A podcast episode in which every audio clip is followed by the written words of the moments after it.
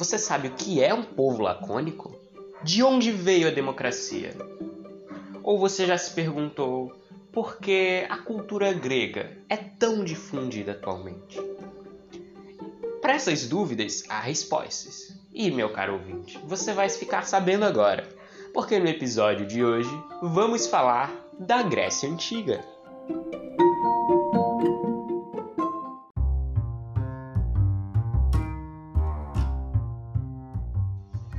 Bom dia, eu sou o Vitor e vamos falar de história.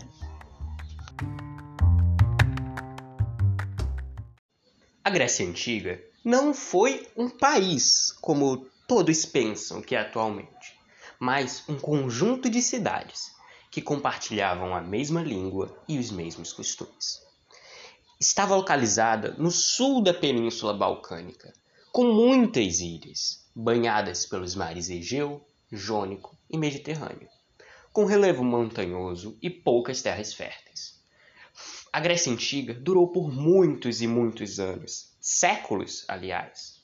Por isso, seu período histórico é dividido em cinco subdivisões: período pré-homérico, período homérico, arcaico, clássico e helenístico.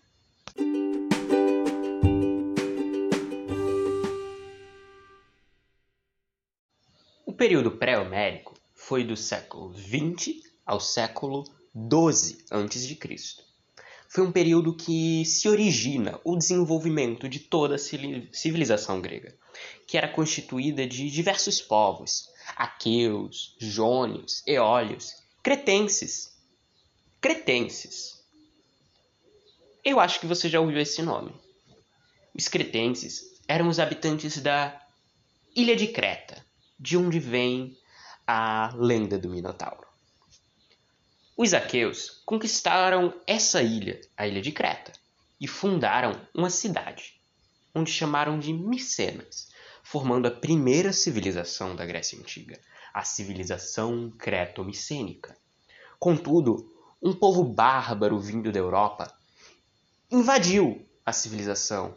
Foi a invasão dos Dórios, eram povos guerreiros e destruíram diversas cidades gregas, entre elas Micenas. Essa invasão dória gerou a primeira diáspora grega, onde os primeiros povos, aqueus, jônios e eólios, fugiram e se dispersaram, colonizando e povoando outras regiões, as ilhas do Mar Egeu e a costa da Ásia Menor.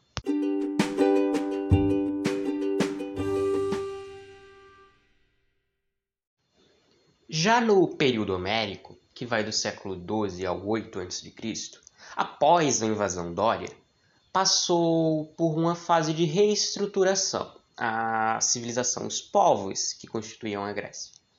Assim, fundaram-se diversas colônias. Dentre elas surgem os gênios, um tipo de organização familiar, coletiva, igualitária. A população grega foi aumentando e o trabalho dos gênios passou a não suportar alimentar toda essa população. E ocorre uma crise a crise dos gênios.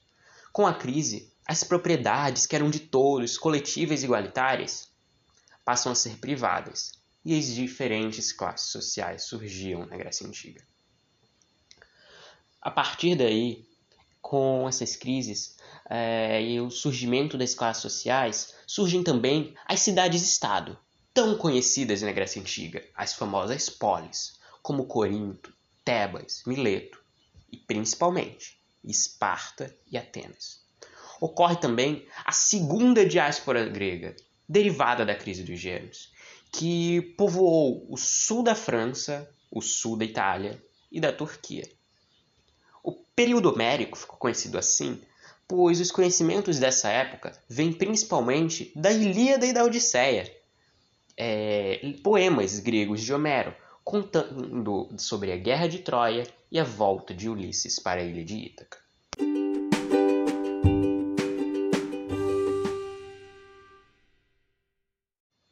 Para detalhar o período arcaico, vamos dividi-lo nas suas duas polis, Esparta e Atenas. A polis de Esparta foi fundada pelos Dórios, aquele povo guerreiro, no sul do Peloponeso, na região da Lacônia e da Micênia. É, os espartanos eram uma sociedade estamental, dividida em três estamentos. Os espartanos, é claro, que era a classe dominante, formada por líderes e militares. No segundo estamento estavam os periecos, que eram artesãos, camponeses e comerciantes.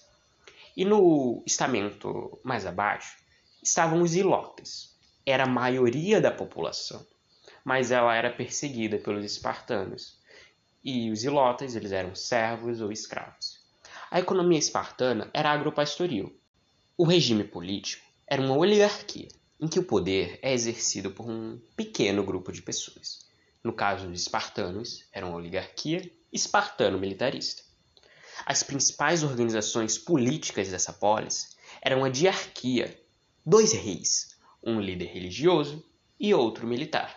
Eles tinham pouca influência política, estavam ali mais para servir de molde, de exemplo.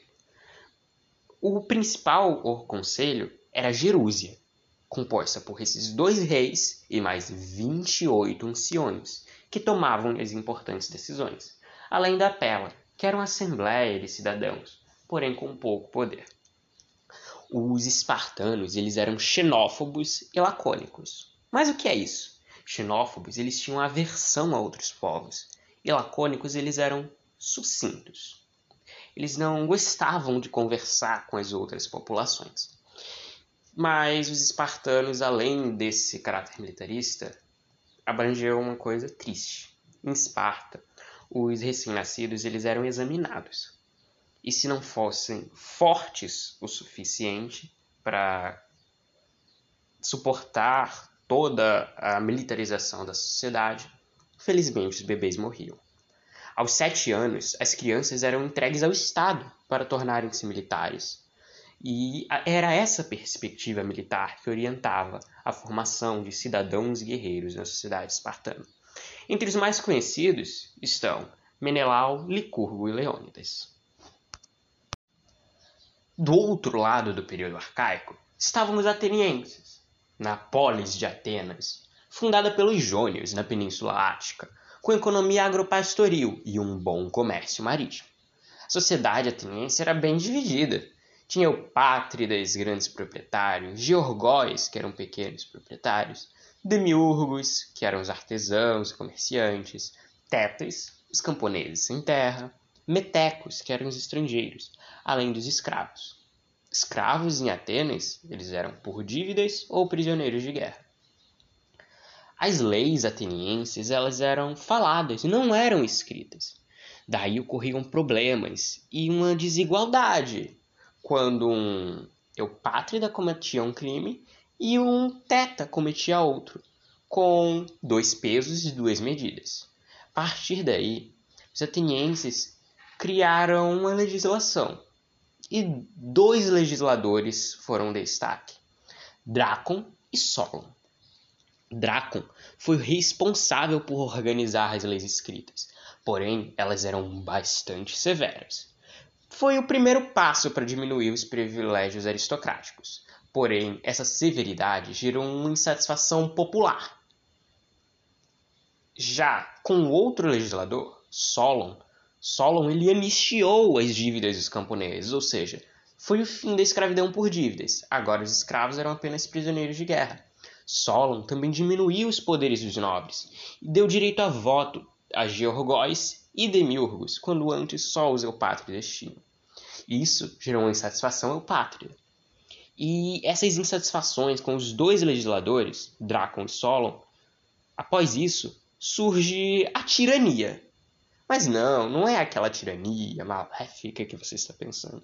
Tirania era aproveitar a insatisfação em meio a uma crise para usurpar o poder do governante de uma maneira ilegítima. Teve dois principais governos tiranos, o de Psístrato e o de Iságoras. Diferente do que você ouve, do que você pensa quando ouve tirano, o governo de Psístrato foi um governo tirano popular, pois ele promoveu reforma agrária, obras públicas e diminuiu os poderes dos eupátridas, assim como fez Solon. Porém, isso desagradou quem? os eupátridas. E isso levou ao próximo governo, que foi o de Iságoras, que foi o tirano mais impopular de todos, que, que devolveu todos os privilégios que foram retirados dos eupátridas. Conversa vai, conversa vem, discussão aqui e ali. Modelos de governo geravam satisfação, tanto popular quanto dos eupátridas. Daí, no século 6 a.C., Clístenes funda um modelo, a democracia, com participação direta dos cidadãos atenienses.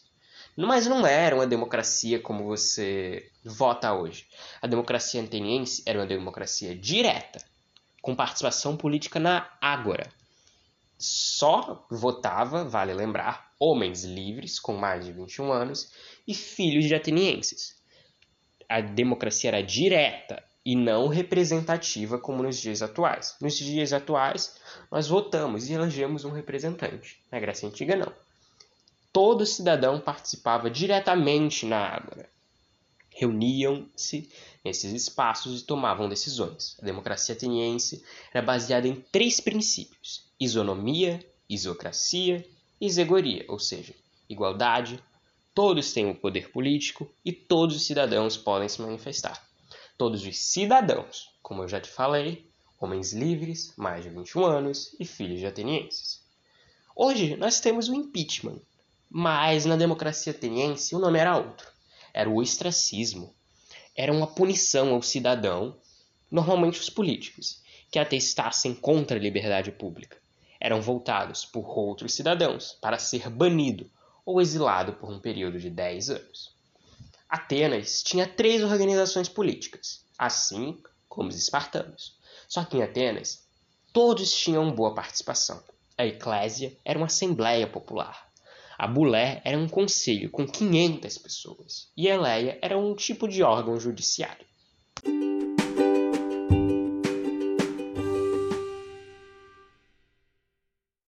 Bem, meu caro ouvinte, depois das polis gregas, no período arcaico, temos a chegada do período clássico, do século 6 ao 4 a.C. Nesse período ocorre um ápice, o ápice ateniense, e um dos motivos foi o ápice da filosofia grega. Nessa época, os atenienses eles se unem para enfrentar o avanço dos persas comandados por Dario, que você já viu. Que ele conquistou mesopotâmios, egípcios, fenícios, hebreus e diversas ilhas do mar região. E da Ásia Menor, que antes eram ocupadas por polis gregas. Essas guerras entre atenienses e persas ficaram conhecidas como guerras médicas. Mas aí você me pergunta, médicas, Vitor? Sim, os persas eles eram conhecidos como os, como os medos pelos gregos. A primeira guerra médica também foi conhecida como Batalha de Maratona. Por quê? Porque ocorreu na cidade de Maratona e teve vitória dos gregos e os persas eles estavam em maior número e perderam. Foi uma vitória surpreendente. Maratona você também já sabe o que é, né? Sim, é uma prova olímpica. Diz a lenda que é corrida de maratona, justamente pois um mensageiro do exército de Atenas vai de Maratona, que é 42 quilômetros, exatamente a distância de Atenas à cidade de Maratona para avisar que os gregos venceram a batalha. Após essa primeira guerra, vem a Segunda Guerra Médica, em que Xerxes, filho de Dario, invadiu a Grécia, mas os atenienses eles se juntam, formando a Liga de Delos, uma confederação de cidades-estado, inclusive Esparta, para derrotar os persas. Assim, ocorre uma batalha, conhecida como Batalha das Termópilas, ou dos Trezentos de Esparta, em que ocorre uma vitória dos persas.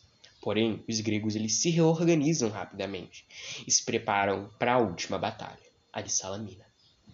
Organizados e com tempo, os gregos vencem os persas, que entrarão em decadência, pois a hegemonia comercial da Ásia Menor agora é grega. Ainda no período clássico, ocorreu outra guerra, agora a do Peloponeso, entre as duas maiores polis gregas, Esparta e Atenas, que disputaram a hegemonia pela Grécia Antiga. E, na Batalha de Egospótamos, Esparta venceu Atenas, que, com essa derrota, Esparta vira a maior polis grega. Porém, essas cidades gregas, depois de muitas e muitas guerras, se enfraqueceram e ocorre um declínio da Grécia Antiga. Cem anos depois disso, dessas guerras, a Grécia, já enfraquecida, ela é dominada pelos macedônios, de Filipe II, pai de um, um personagem conhecido, Alexandre o Grande.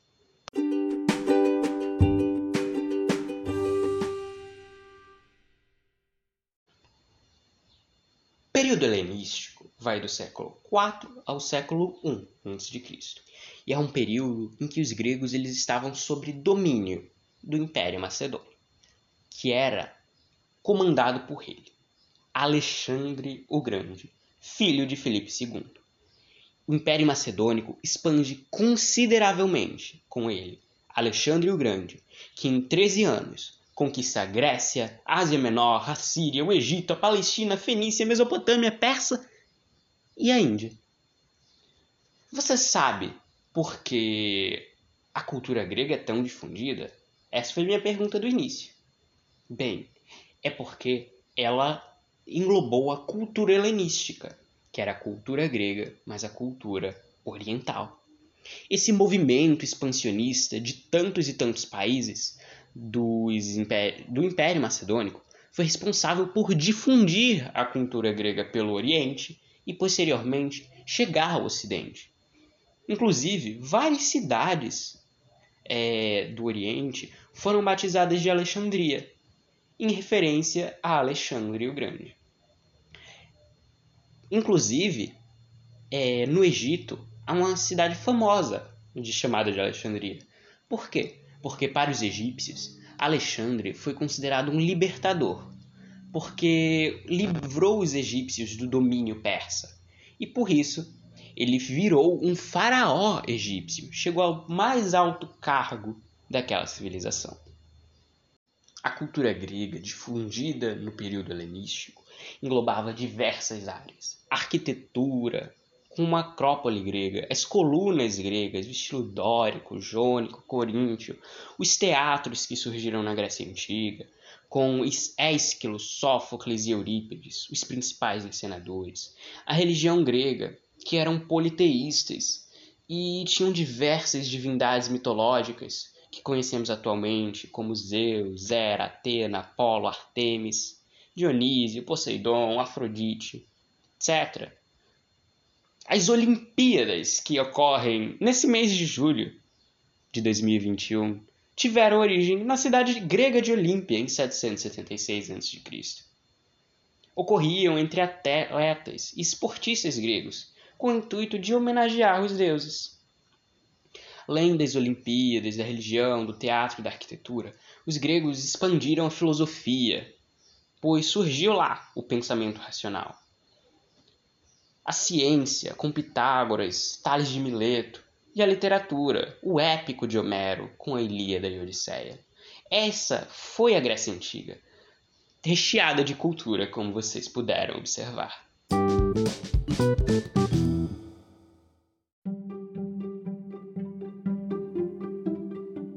Bem, meu caro ouvinte, terminamos esse episódio. A primeira civilização da Antiguidade Clássica, mas, como você sabe, todos os caminhos levam a Roma.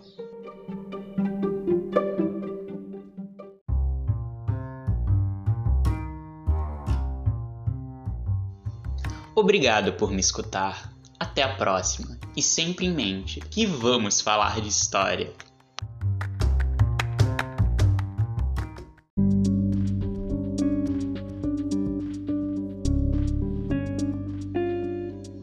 Nos próximos episódios.